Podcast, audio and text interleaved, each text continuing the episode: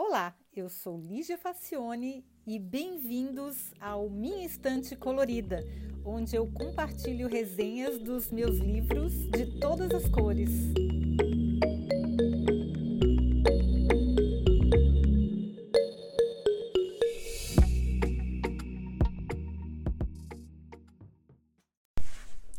Olá!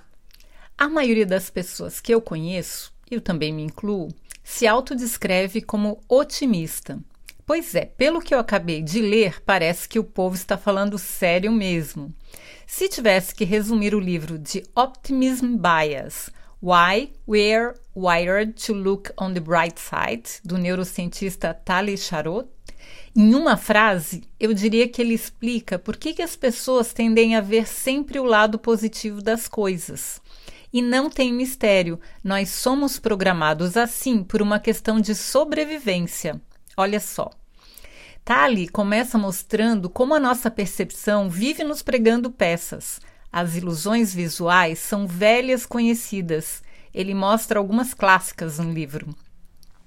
Mas podemos nos auto-enganar com todos os outros sentidos. Além disso, geralmente a gente acha que é mais competente, inteligente, interessante, lógico e bonito do que realmente é, entre outras coisas. Você sabia disso?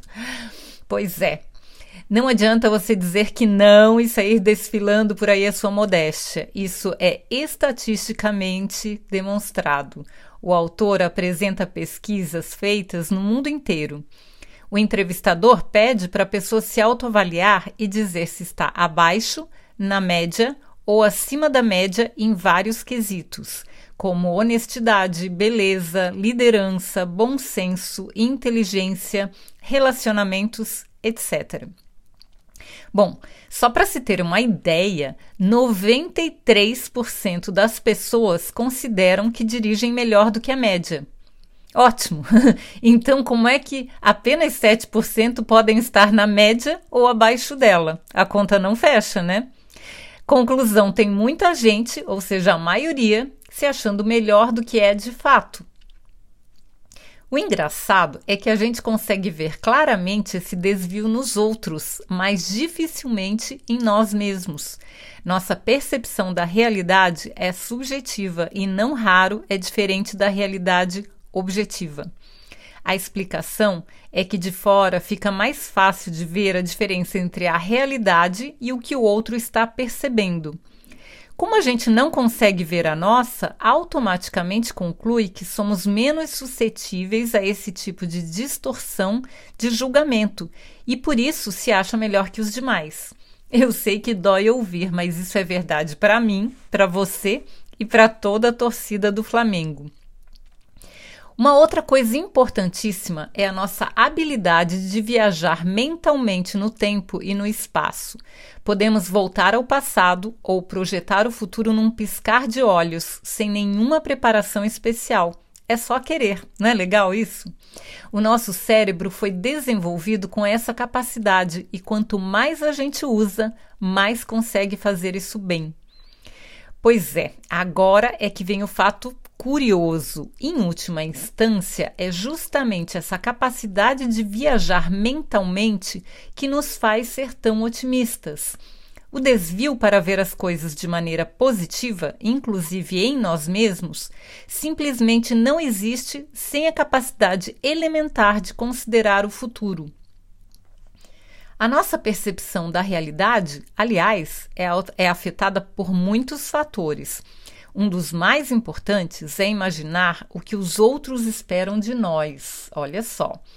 O livro apresenta mais uma batelada de pesquisas onde o desempenho das pessoas varia absurdamente por causa de uma pa palavra citada antes de um teste. Por exemplo, a simples menção da palavra estúpido no cabeçalho de uma prova pode alterar completamente a média geral para baixo, para se ter uma ideia. Olha como as palavras têm peso, gente. E isso é sem as pessoas perceberem.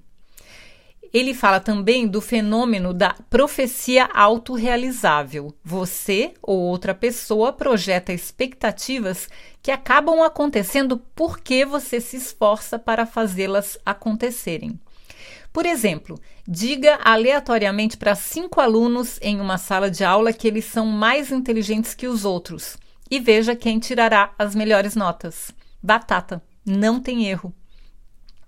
Pois é, o Tali fala também que, por causa dessa nossa capacidade de projetar o futuro, nós adoramos esperar um pouco para receber a recompensa.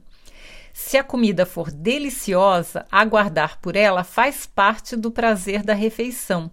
Se o carro é customizado, você não se incomoda de ficar um mês inteiro sonhando até o dia que o seu tesouro vai chegar.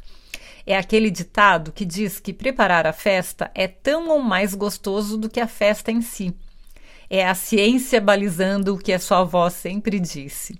Quanto maior a expectativa do prazer, mais as pessoas curtem a espera e até se decepcionam um pouco quando a coisa acontece rápido demais. O livro que eu recomendo bastante, olha, está num preço bem bacana, tem tradução em português. Você pode ir lá no minhainstantecolorida.com e comprar o livro. É um link direto para a Amazon. Eu acho que está 28 ou 29 reais, bem, bem em conta mesmo. O livro fala ainda sobre a relação entre o otimismo e a depressão, sobre como o cérebro aumenta de tamanho as áreas que são mais trabalhadas da mesma maneira que os músculos crescem quando eles são exercitados. Enfim, tem muita boa, muita coisa boa para aprenderem, principalmente essa questão entre o otimismo e a depressão, viu?